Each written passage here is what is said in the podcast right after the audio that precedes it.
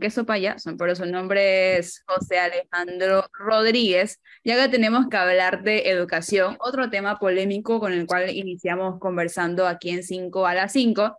Él es cofundador de Ayudinga y miembro de la organización Dame un Chance, y tenemos que conversar sobre los retos y expectativas que, que, que vamos a tener en este inicio de año escolar 2023. Jackson, ¿cómo estás? Buenas tardes. Estoy nervioso. Me dejaron la barra muy alto, supremamente alta.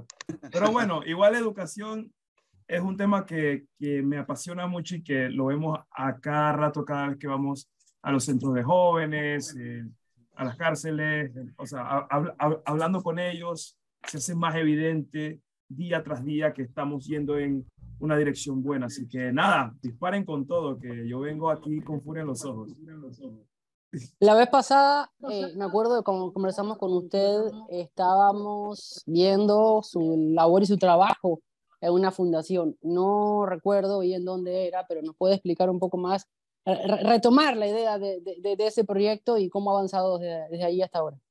No, sí, claro. Eh, bueno, yo soy coordinador de, de, la organización Dame un Chance, que Dame un Chance organiza eh, una escuela de valores para jóvenes en conflicto con la ley a nivel nacional lo que antes se conocía como las cárceles de, de menores, ahora son los centros de cumplimiento de jóvenes en conflicto con la ley. Eh, y lo hicimos durante la pandemia, lo hicimos después de la pandemia, y bueno, ahorita somos un equipo de ocho muchachos comprometidos con, con aportar a estos pelados que, que tienen mucho para, para, para enseñarnos a nosotros de los huecos sociales que nosotros estamos dejando libres para que el crimen organizado pueda florecer en nuestras sociedades y qué podemos hacer al respecto ahorita mismo y desde nuestra trinchera. Luego de haber escuchado a final del año pasado la cantidad de números de estudiantes que, que tuvieron que rehabilitar ciertas materias, ¿qué se puede esperar para este 2023 y, qué, y, y cuáles son las metas que se, que se espera que se puedan superar? Uf, bueno, también depende del, del nivel, ¿no? O sea, cuando uno está hablando de qué expectativa, la frustración son expectativas no cumplidas. O sea que si estamos esperando que todos salgan bien, de que todos, de, de que ni, ninguno tenga fracaso, eso tampoco no mira el pasado. Hay cosas básicas que se pueden rescatar de las distintas pruebas estandarizadas, ya sea del PISA, del ERCE, de todo esto, incluso del, de la Cámara de Comercio, que es un informe buenísimo, de lo que ya están viviendo nuestros pelados ahorita mismo.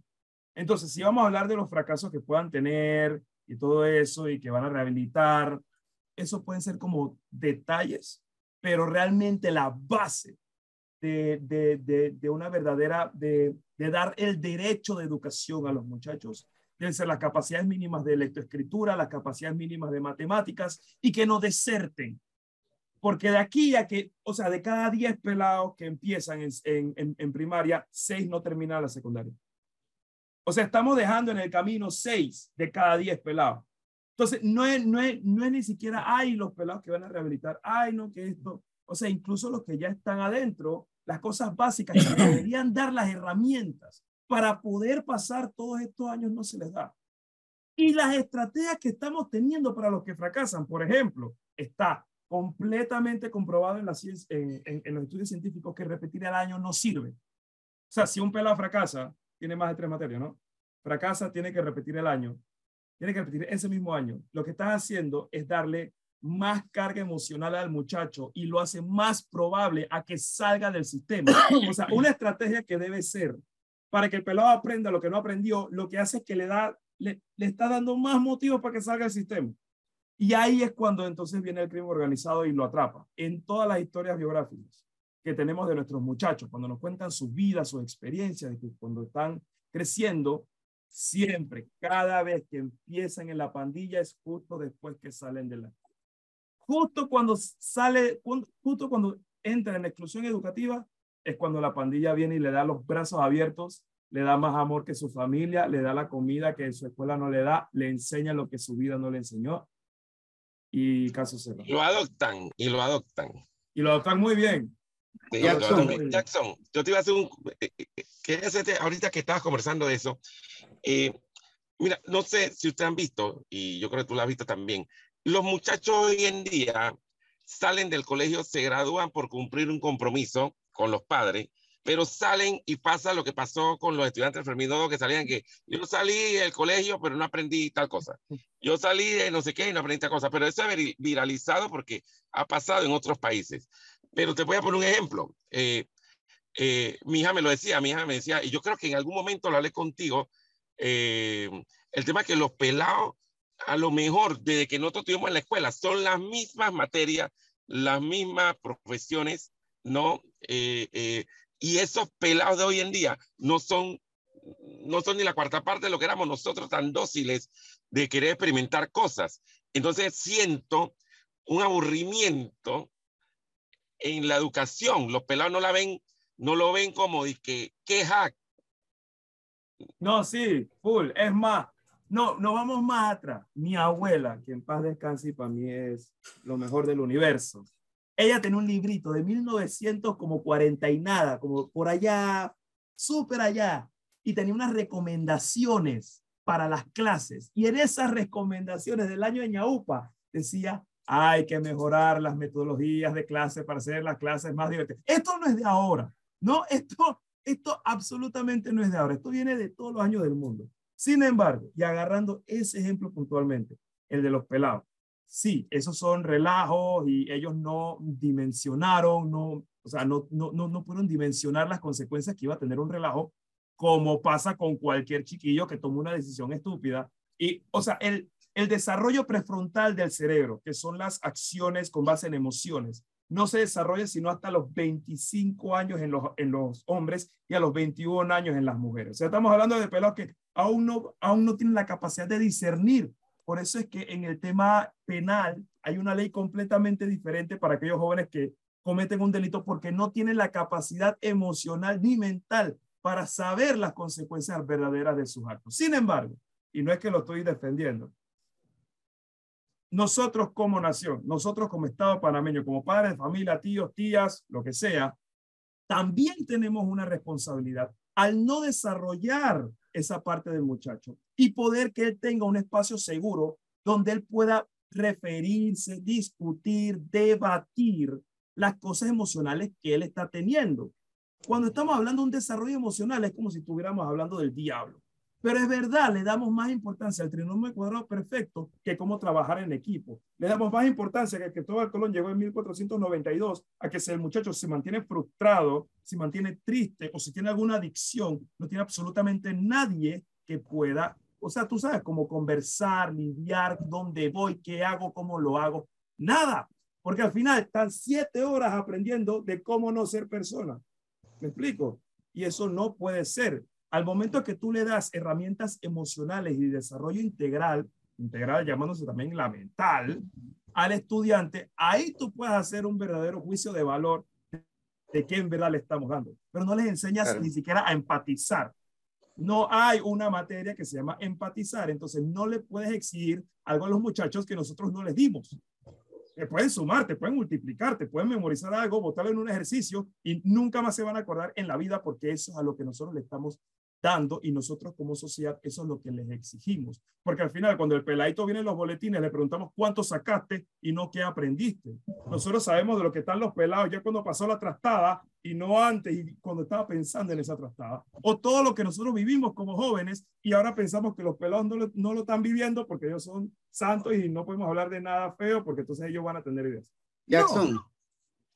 Ah, una, una, una, estoy de acuerdo con 100%, 1000% contigo, pero hay gente que ya a los 40 los 50 y nunca desarrolla el área prefrontal. Jamás. y de eso hay pruebas científicas que no desarrollan el área prefrontal. Pero fíjate, tú has dicho algo súpermente interesante, fíjate. Y lo decía Gustavo eh, Hugo hace un rato. No yo le insisto mucho, ojo, no es que lo, lo dijera y yo lo aprendí ahora, no el modelo educativo nuestro viene de 1946, casi bordea el siglo XIX. Pero más allá de eso, hay docentes que defienden que el sistema ha sido reformado, cambiado, pero tenemos un modelo educativo pasado de tiempo. Estamos en el siglo XXI, entrando ya casi a lo albores de los 2030. Dicho eso, hoy es más importante, y tú, para, para, para Jackson, lo que acabas de mencionar, desarrollar habilidades, lo que se denomina habilidades blandas, que las habilidades más pesadas que eran desarrolladas en mi generación, en la generación posiblemente tuya y la generación anterior a la mía, donde era importante que el estudiante, como tú dijeras, memorizara, pero no analizara. Eh, el estudiante fuera un estudiante 5, pero no tuviera habilidades blandas, como lo, que tú mencionas. El, ese muchacho que tiene la capacidad de adaptarse, que no la tienen la gente, y lo vemos hoy diariamente en, los trabajos, gente que no se adapta a los cambios. ¿Qué, ¿Qué, es lo que tú le propondrías a la educación? Transformar la malla, el, todo el tema, la currícula, como se le menciona, en el sentido de incluir más habilidades, habilidades blandas, de empatía, de entender, de liderazgo, de compañerismo, que, el, y obviamente meterle la parte de, de, educación, pero entendiendo que ese maestro tiene que tener, o ese educador tiene que tener una capacidad de entender que ya no estamos en el siglo XIX ni en el siglo XX, sino en el siglo XXI. Claro, totalmente. Ok, un poco compleja, pero voy a tratar de, de resumirla así brutal. Entonces, es cierto que, todo, que hay muchos temas, demasiados temas que quedaron desfasados y es completamente contrario a nuestra naturaleza y a nuestro actuar como sociedad no transformar la educación o la, o la currícula constantemente cuando estamos en un mundo que cambia constantemente. Eso es un balazo al pie a cualquier pelado. Hay cosas básicas que podemos aprender y eso más se ve en primaria, los principios secundarios, no sumar, restar, el respeto, ¿no? O sea, estas cosas que son básicas que sí se tienen que saber. El porcentaje, hablando de matemáticas, yo soy más como de, de matemáticas, pero la oratoria, la poesía, el debate, todas estas son cosas que son básicas que no cambian, ¿no? Hay cosas puntuales que sí, por lo menos en tecnología, cosas de este tipo. Ahora bien, habiendo dicho eso y que sí quiero que se transforme eh, la, malla, la malla curricular, yo no abogo sinceramente porque ahora todo sea con computadora, todo sea con celular y todo sea con Totalmente de acuerdo. Pero a lo, a, lo, a lo que yo abogo es un desarrollo integral del, del pelado. O sea, las, las habilidades duras y las habilidades blandas. Aparte de eso, instaurar con sobremanera la, la, disciplina restaurativa a nivel escolar. ¿Qué es disciplina restaurativa? Es que si nosotros estamos formando un muchacho, nosotros lo estamos formando para ser, ¿no? La persona que va a encarar esas herramientas. Porque si solamente le enseñamos a cómo hacer una aplicación, el man va a hacer una aplicación de algo malo. Me, me, explico, también puede hacer una aplicación de algo como puede ser algo bueno, algo malo. Va a haber una nueva tecnología, la puede usar para el mal también. O sea, no importa la tecnología si no formamos al ser humano. ¿Y dónde se forma ese ser humano? Nosotros podemos hablar mucho de la casa, pero al fin y al cabo, los garantes del derecho a educación integral del muchacho por la ley panameña tiene que ser también la escuela. Y eso es lo que se debe garantizar, no importa de qué hogar venga, en la, la escuela siempre debe ser un lugar donde se garantice ese derecho de proponer disciplina restaurativa, no nada más regañarlo, ponerlo en una esquina y que todo el mundo se burle de él, porque eso lo que hace es ponerlo peor, sino en verdad explicarle cuál ha sido su consecuencia, su acto y trabajar con las personas que han sido eh, víctimas y cómo podemos crecer como salón y reforzar los gabinetes psicopedagógicos, tener una trabajadora social y una psicóloga para cada escuela. Yo sé que soy un poco utópico, pero ajá, las utopías es la razón por la cual camina el hombre y la mujer.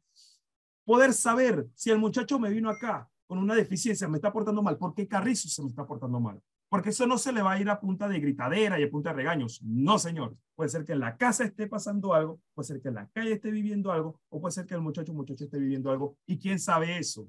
Al final le damos toda la responsabilidad al profesor y el profesor tiene, tiene, que ser docente, psicólogo, chef, trabajador social, confidente y de toda Madrid. Y le queda muy poquito tiempo para ser profesor.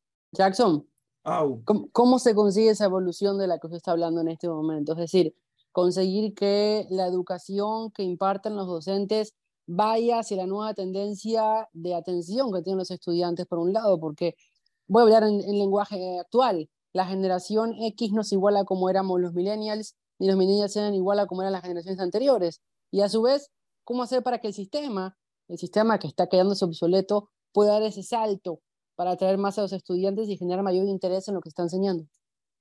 Es una muy buena pregunta. La metodología, o sea, siempre la metodología que utiliza el maestro es un tema siempre de debate, ¿no? La capacitación, la formación del maestro, todo esto. Yo personalmente, personalmente pienso, sí, la formación es importante, la capacitación es importante, la dinamización de la metodología educativa es completamente importante. Algo que yo metería para ayudar en eso es que las disciplinarias o las acciones disciplinarias sean de una persona completamente diferente del maestro, ¿no? Porque el maestro tiene 60, el 60% del tiempo de un maestro se la pasa en disciplinaria.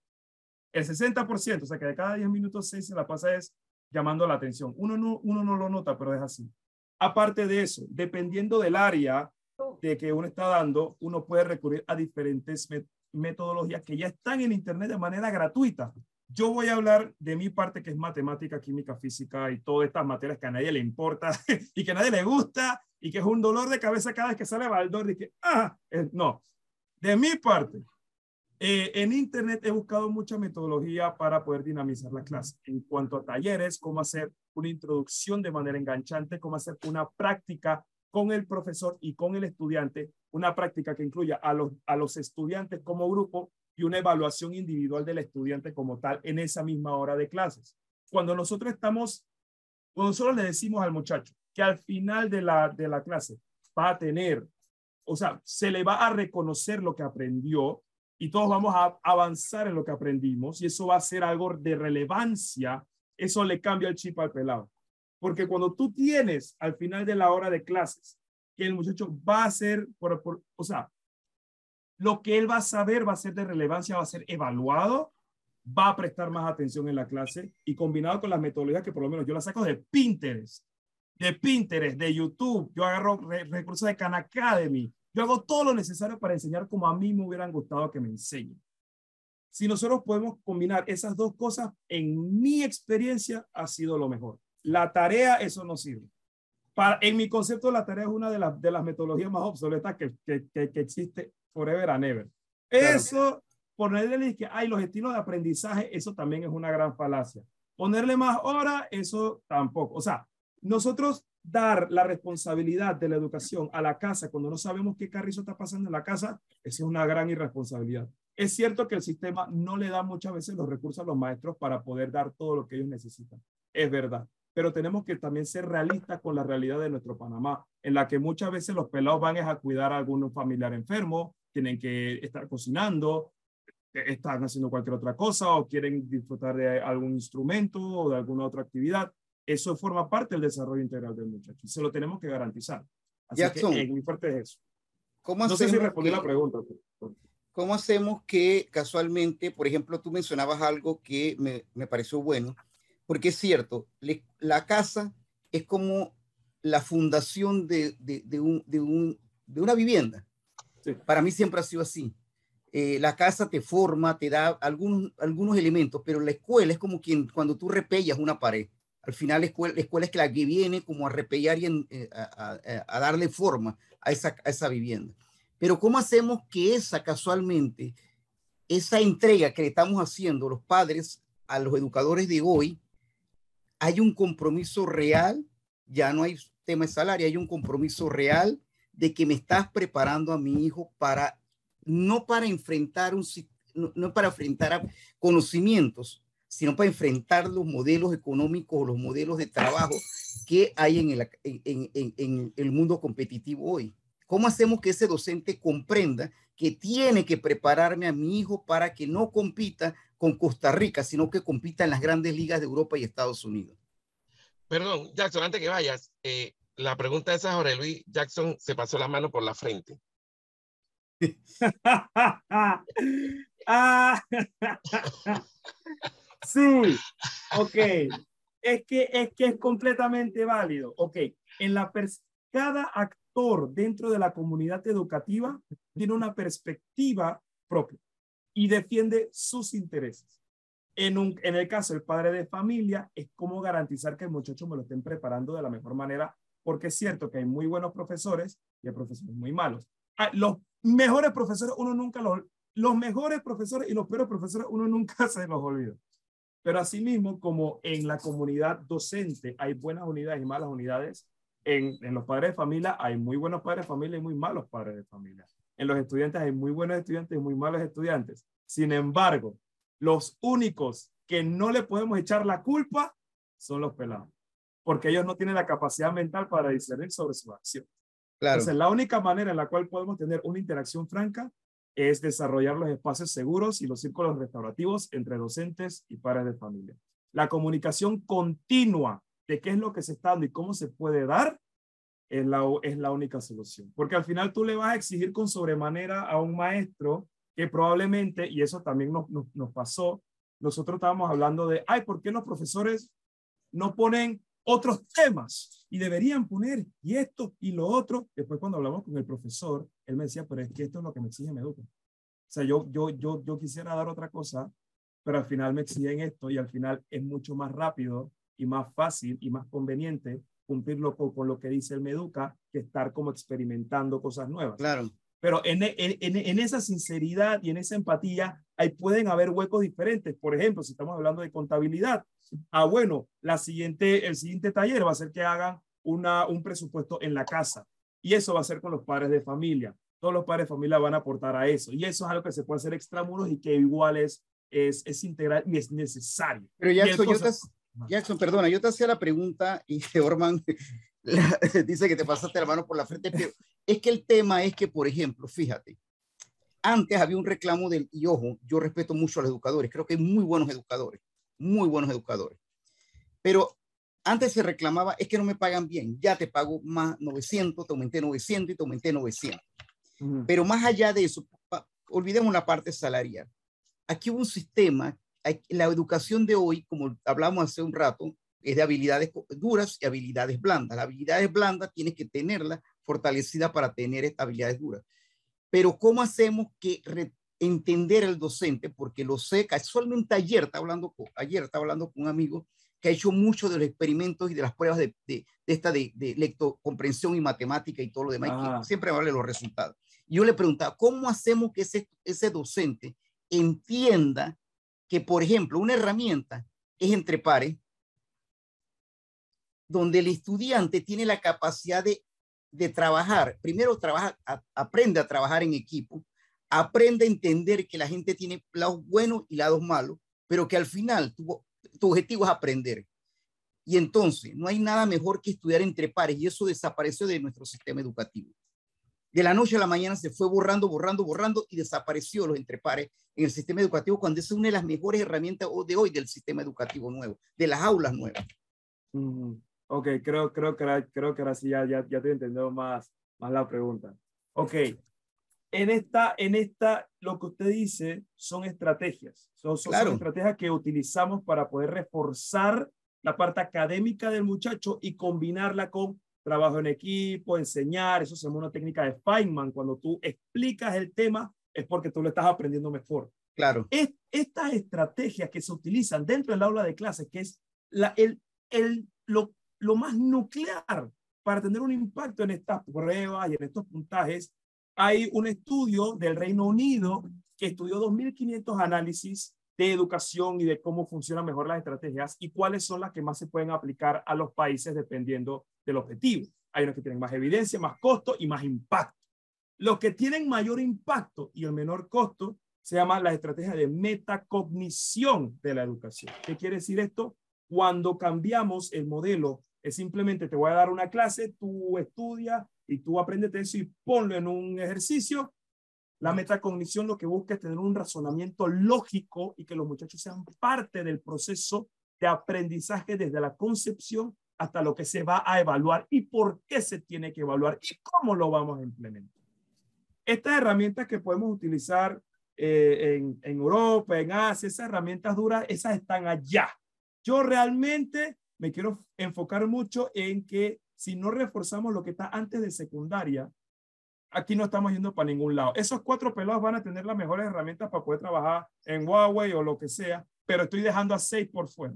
Y esos seis que están dejando por fuera se están yendo en muchas partes por la metodología que utilizamos en el salón de clase. Otra cosa que funciona también es esa tutoría de pares.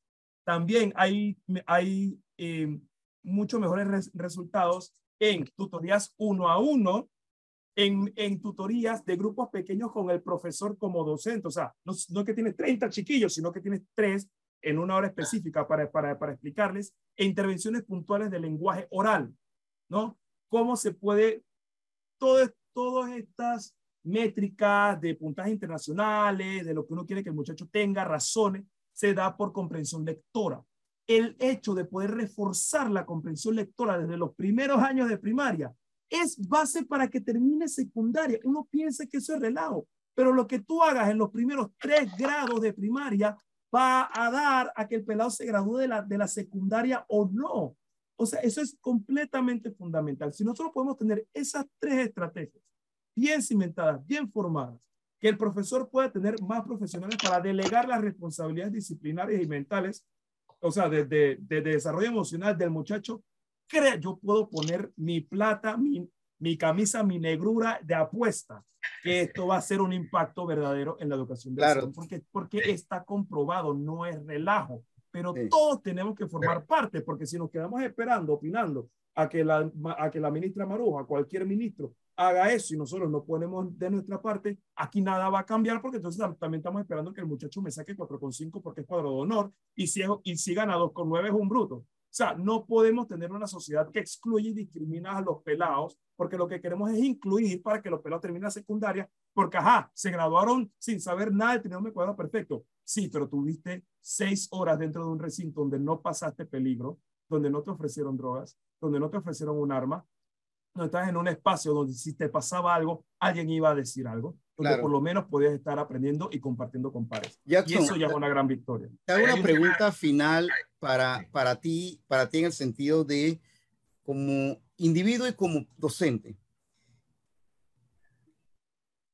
¿Cómo hace un docente o cuáles son las herramientas que tiene que desarrollar un docente como tú o como cualquier otro para entender que cuando está en un salón de clase descubrir que los chicos que, eh, que entre los chicos que están hay un grupo que no tiene, las, no tiene las habilidades duras, por ejemplo, o para las matemáticas o para la materia que sea X. ¿Cómo la entiendo y cómo agarro a ese muchacho como tú lo acabas de mencionar correctamente y no le digo es que tú eres un bruto, tú no vas a entender esto, porque tu metodología, tu aprendizaje, tu conocimiento, lo que me, me, me explica a, a, través de toda esta conversación es que tú has aprendido neurolingüística. ¿Cómo entiendo yo que ese muchacho le oriento a que desarrolle las habilidades hacia donde tiene que su conocimiento que explotar. Pero es que el profesor también ahí es que iba, cuando Jackson dijo que esto es de todos, es que creo que aquí hay un tema de voluntad. Claro. ¿No? Ay, digo, porque hay veces, Orman, que los padres cometemos los errores de querer decir que es que yo quiero que mi hijo sea médico es que quiero que mi hijo sea astronauta, pero el chiquillo ni los todos fuimos médicos, porque todos fuimos médicos en la casa. No, no, pero ponte, vamos a pensar hoy en el día a día. Yo quiero que mi hijo sea el Bill Gates. No, no lo va a ser, porque es que el pelado no es eso. Quizá el pelado está pensando en obras de arte al nivel de Picasso o nivel de Salvador Dalí en su mente y las tiene ahí claras, las tiene claras, pero la mamá quiere que el pelado sea Elon Musk, pues. ¿Cómo hacemos eso que hacemos eso? Que, que la, alguien en la vida se de ese ser humano y lo aterrice y le diga, hey, tú sabes que agarra tu camino por aquí porque esto no es lo tuyo. ok.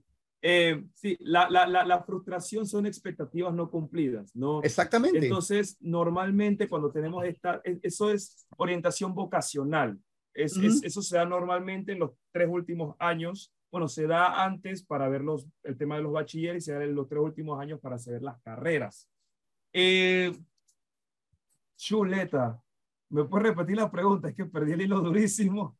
No, no, en el sentido de que tú como docente, tú que has tenido estudiantes, como, digo, a mí me ha pasado, te lo digo, confieso, no como profesor, yo no soy profesor, pero me pasa porque he manejado mucho personal, y Orma lo sabe, a lo largo de mi vida he manejado mucho personal. Y al principio tú comienzas a cometer errores y decir, mira, este man no sabe escribir, no sabe hablar. Ah, pero encuentras que tiene otras habilidades. En el camino yo descubrí, hey, tal vez incluso le gusta mucho el bochincha, pero este man a la hora de responder va a la calle y me trae la mejor noticia. Yo no tengo que ver con qué bochincho, sino lo demás.